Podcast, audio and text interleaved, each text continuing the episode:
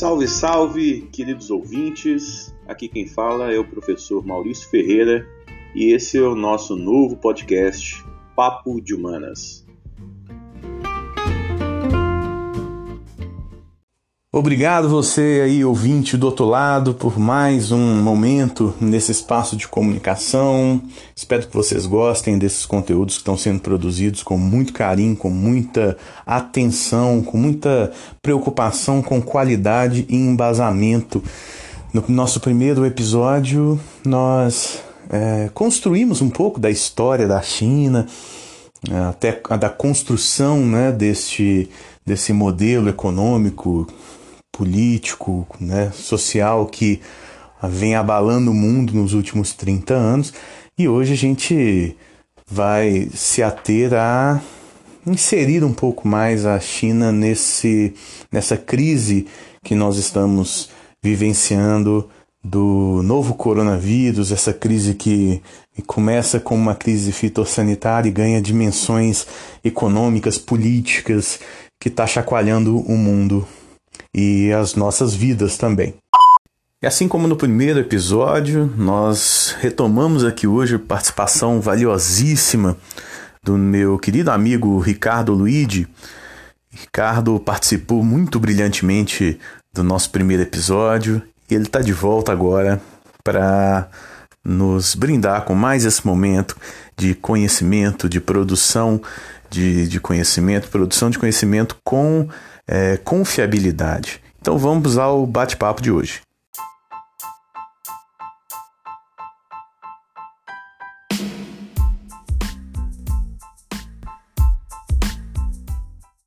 Seja bem-vindo mais uma vez, meu querido amigo Ricardo. Ricardo Luigi é professor na Universidade Federal Fluminense, tem a formação em Geografia na UFRJ, tem também formação em Relações Internacionais, doutor em Geografia hum, pela Unicamp. Ricardo, é um prazer tê-lo aqui mais uma vez, agradecer mais uma vez a sua prestatividade, a sua é, vontade de realmente participar desse projeto e passar para os nossos ouvintes, alunos, não alunos, é, um pouco mais de conhecimento sobre esse mundo que nos cerca. Muito obrigado, seja bem-vindo mais uma vez. Olá, Maurício, mais uma vez, meu amigo, é um prazer grande estar contigo. É um prazer grande estar aqui no seu programa e para a gente continuar conversando sobre a China, tenho certeza que vai ser mais um bate-papo muito satisfatório para a gente. Vamos lá então, Ricardo. Nós temos acompanhado nas redes sociais, nossos círculos né, sociais, é muito comum aquele comentário a respeito da, de, de quem é a culpa, né? De quem é a culpa disso que o mundo inteiro está passando. Eu vejo uma tendência em alguns locais, alguns, algumas pessoas, de tentarem colocar essa carga, né? No, nos ombros da China, inclusive é, é, argumentando que a solução deve vir dela e que, enfim, né, algum, um tom bastante agressivo, inclusive, de algumas é, observações, alguns comentários.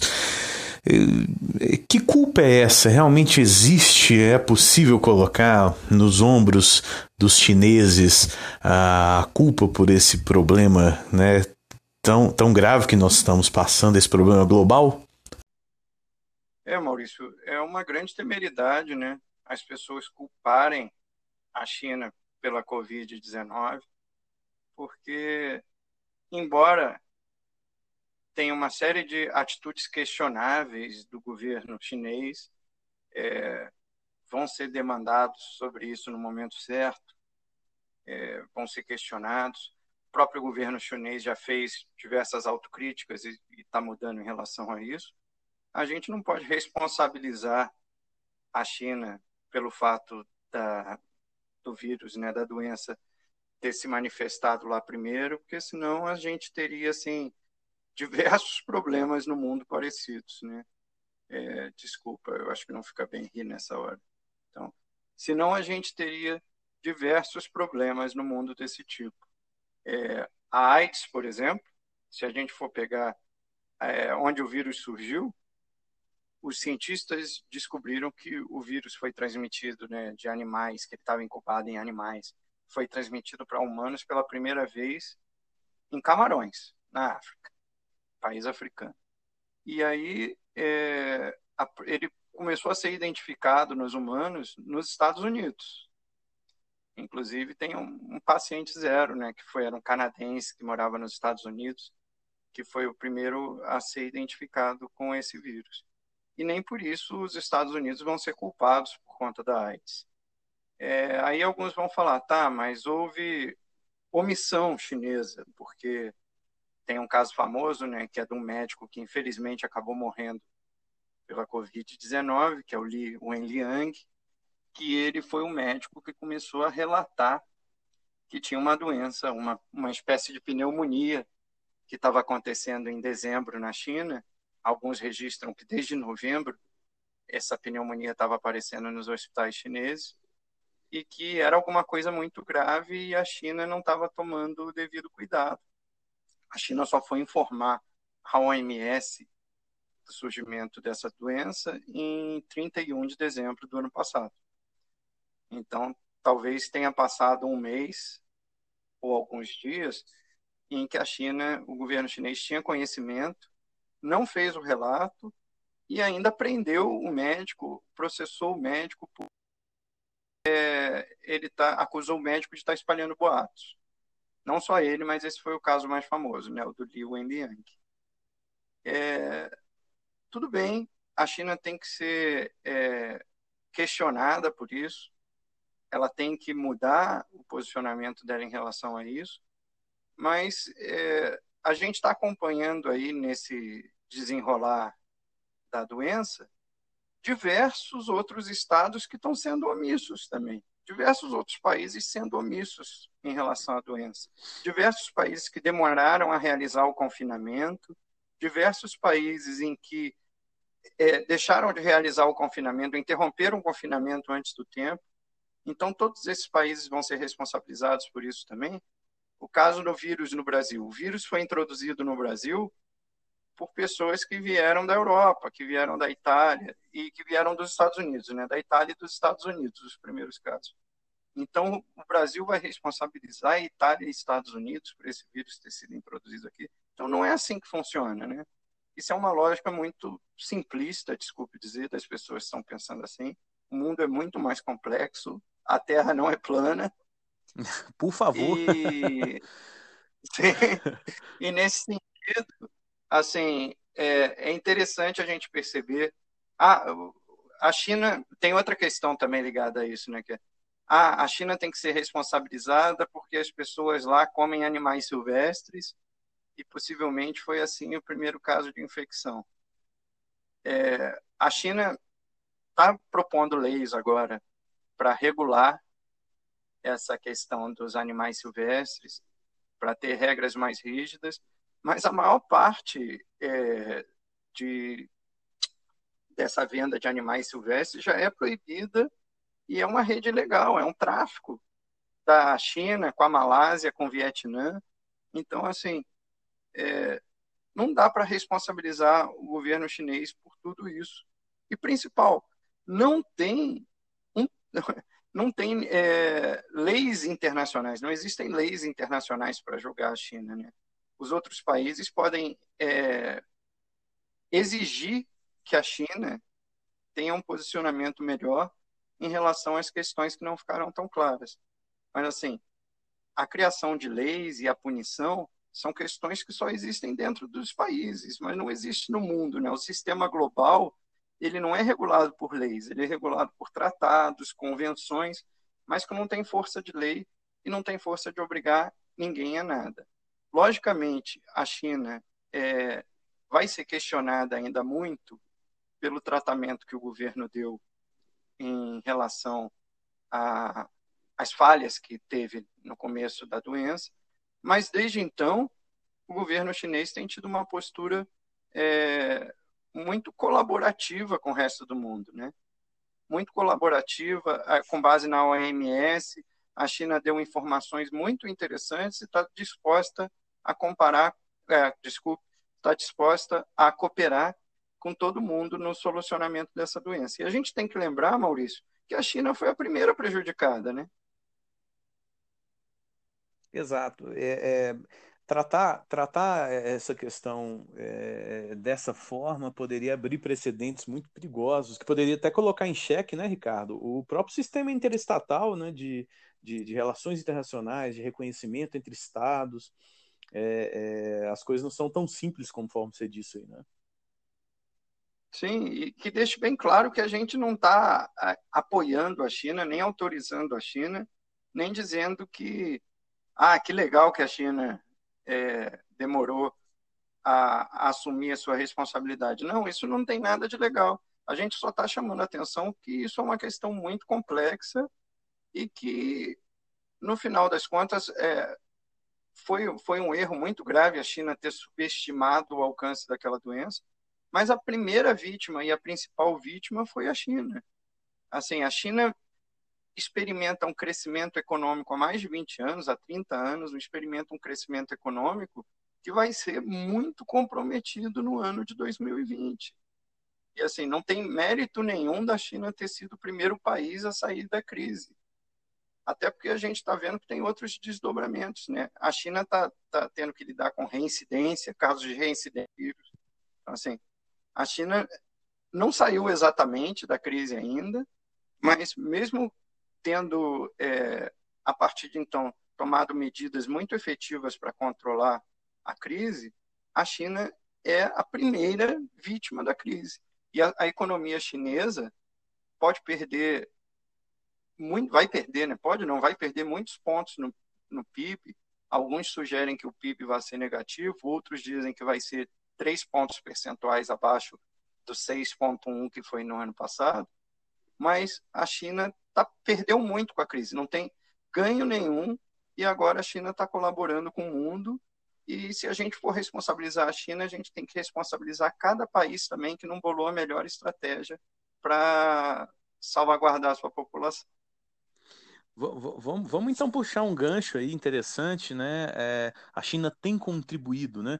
É, é, eu vejo, eu, é, particularmente, eu, eu, acredito que você também, é, a China, né, hoje como parte muito importante da, da, da solução para o problema que foi gerado.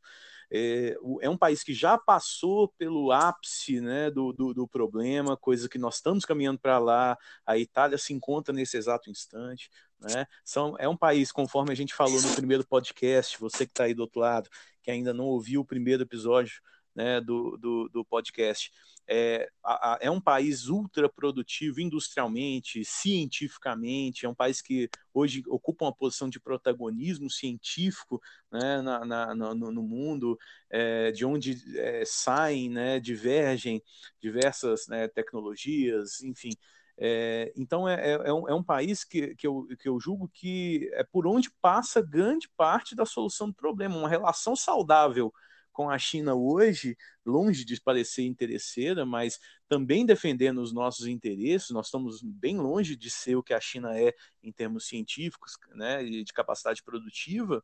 Eu acredito que essa relação mais próxima, né, de maior respeito e de, de, de é, é, maior é, cooperação né, do Brasil com a China pode gerar uma, uma, um, um efeito reverso interessante para nós que estamos caminhando né, para o que a China e outros países do mundo é, vêm passando aí. Você acha que realmente o, a, a China ela pode é, ser importante nesse processo de, de, de, retomada, talvez de difusão de cura, de equipamentos, respiradores, parece que é um grande drama que nós estamos tendo hoje. Né? Nós não temos respiradores suficientes, né? nós não temos como produzir equipamentos em tempo hábil para suprir essa nova demanda que apareceu. Então, nós precisamos sim né, de, de outros países, de um sistema de cooperação que, vai, que eu imagino que vai ser criado entre alguns países do mundo. Sim, Maurício, eu concordo exatamente com você. É muito importante a gente aproveitar a cooperação chinesa. A China tem muito para oferecer. Nesse momento, a China tem todo o know-how de enfrentamento, é, primeiro do surto, né, do vírus e depois dessa pandemia que se tornou. É, então, a China soube, é, melhor do que muitos outros países, como lidar com o surto do vírus, quando ele era desconhecido. Então, a gente precisa da cooperação na área de saúde, que a Organização Mundial de Saúde é a intermediária. A China está se dispondo a colaborar e a gente precisa ao máximo dessa colaboração. E passada, passado o enfrentamento do vírus, que a gente espera que o enfrentamento dessa doença passe o mais rapidamente possível, a China tem muito a colaborar com a reconstrução do mundo, né? A China continua sendo o principal parceiro do Brasil. E, claro, devemos olhar, ter um olhar crítico sobre as diversas questões problemáticas, as diversas violações dos direitos humanos na China, mas isso não significa que a gente não possa é, aproveitar de toda a cooperação e de todas as possibilidades de transferência de tecnologia, de parcerias comerciais que a China tem para nos oferecer. Né? Algumas pessoas, Maurício, podem questionar, não, mas se a China tem violações de direitos humanos, a gente não deveria cortar relações com a China? E tem, isso é muito interessante, porque a China é um dos cinco países que tem assento no Conselho de Segurança da ONU, né? E constantemente vão nesse Conselho de Segurança da ONU interpelam a China sobre as violações de direitos humanos. E geralmente é, representantes dos Estados Unidos, e a China sempre responde dizendo: mas vocês também têm vários casos de violações de direitos humanos. É, vocês têm casos de violação de direitos humanos no Vietnã, tem casos de violações de direitos humanos no Afeganistão, no Iraque. Então, se a gente for por esse lado das acusações, não vai sobrar um parceiro comercial para o Brasil no mundo. Talvez nem o Brasil fosse seu próprio parceiro.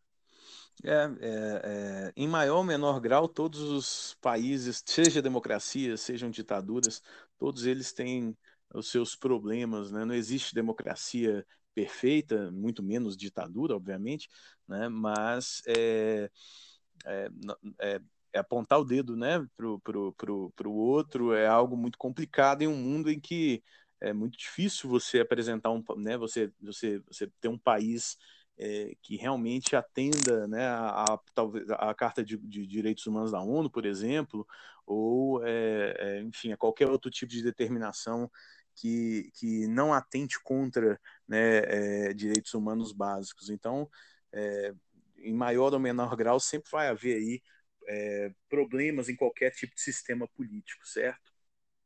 Certo. E no programa anterior, Maurício, para quem escutou relembrar e para quem não escutou ainda, ficar mais interessado em escutar, você falou sobre as grandes contribuições que a China tem dado no mundo atual, né? É o nosso parceiro no desenvolvimento de satélites aeroespaciais, é, é grande desenvolvedor de, de tecnologias de informática, de tecnologias de comunicação. E eu queria lembrar, Maurício, que essa parceria é histórica, né? A China, não é de hoje que a China vem com essa inovação, né?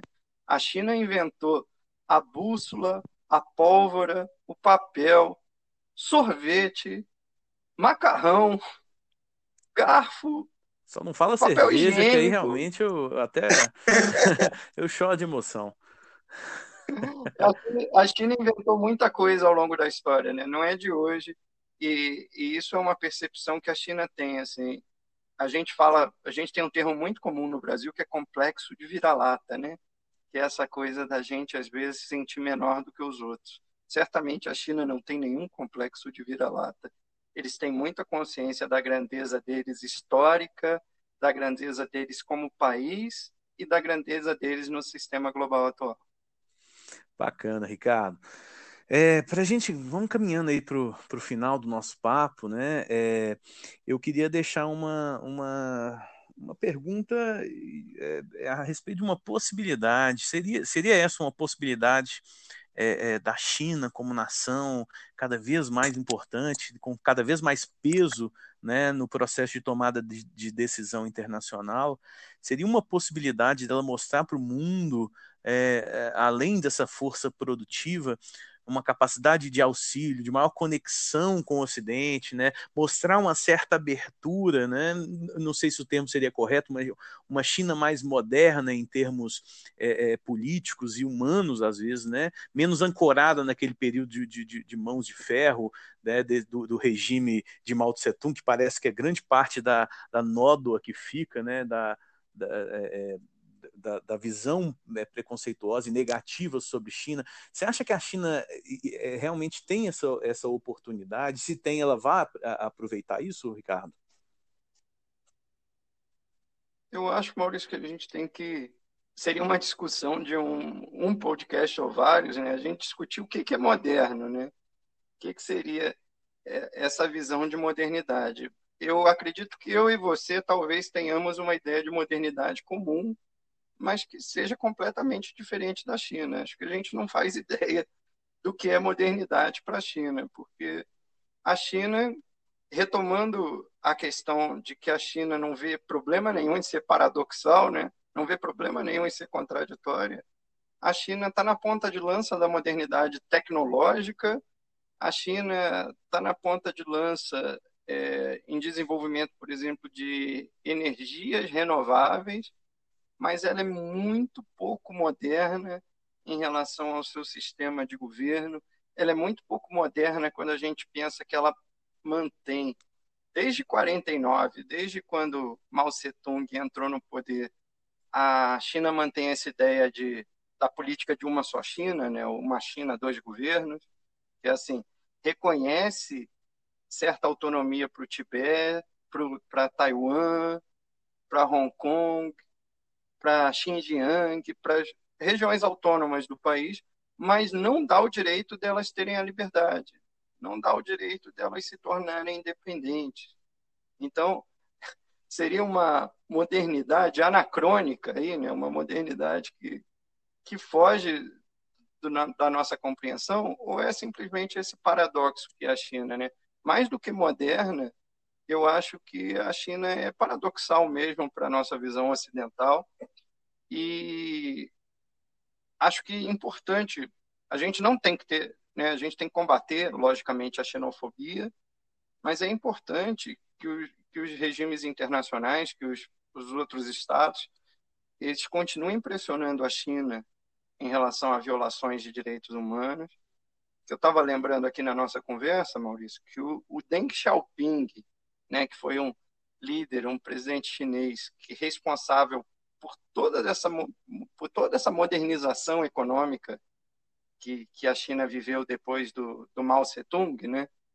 Ele foi ele foi o, o, o responsável por em 78 é, fazer as chamadas quatro grandes modernizações, né? Na indústria, na defesa, na agricultura e na ciência chinesa. Ele foi o responsável em 82 por criar as zonas econômicas especiais, que também são um ponto importante essas áreas em que o capitalismo foi introduzido na China e que permitiu-se o desenvolvimento de indústrias e que vendiam para o exterior.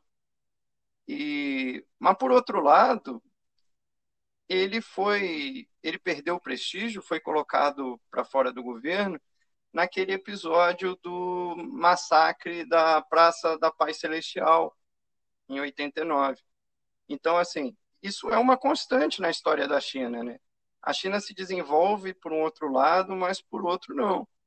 É, essa questão é, da, do desenvolvimento da sociedade chinesa ainda é cheia de contradições, ainda é cheia de paradoxos tem um, eu queria chamar a atenção né, para uma questão que eu acho muito pouco abordada no Brasil, e é uma questão importante. A gente tem uma população, né, uma etnia na China, que são os chamados uigures. Os uigures são 8 milhões de pessoas no noroeste da China, na fronteira com Paquistão e Afeganistão, que são muçulmanos.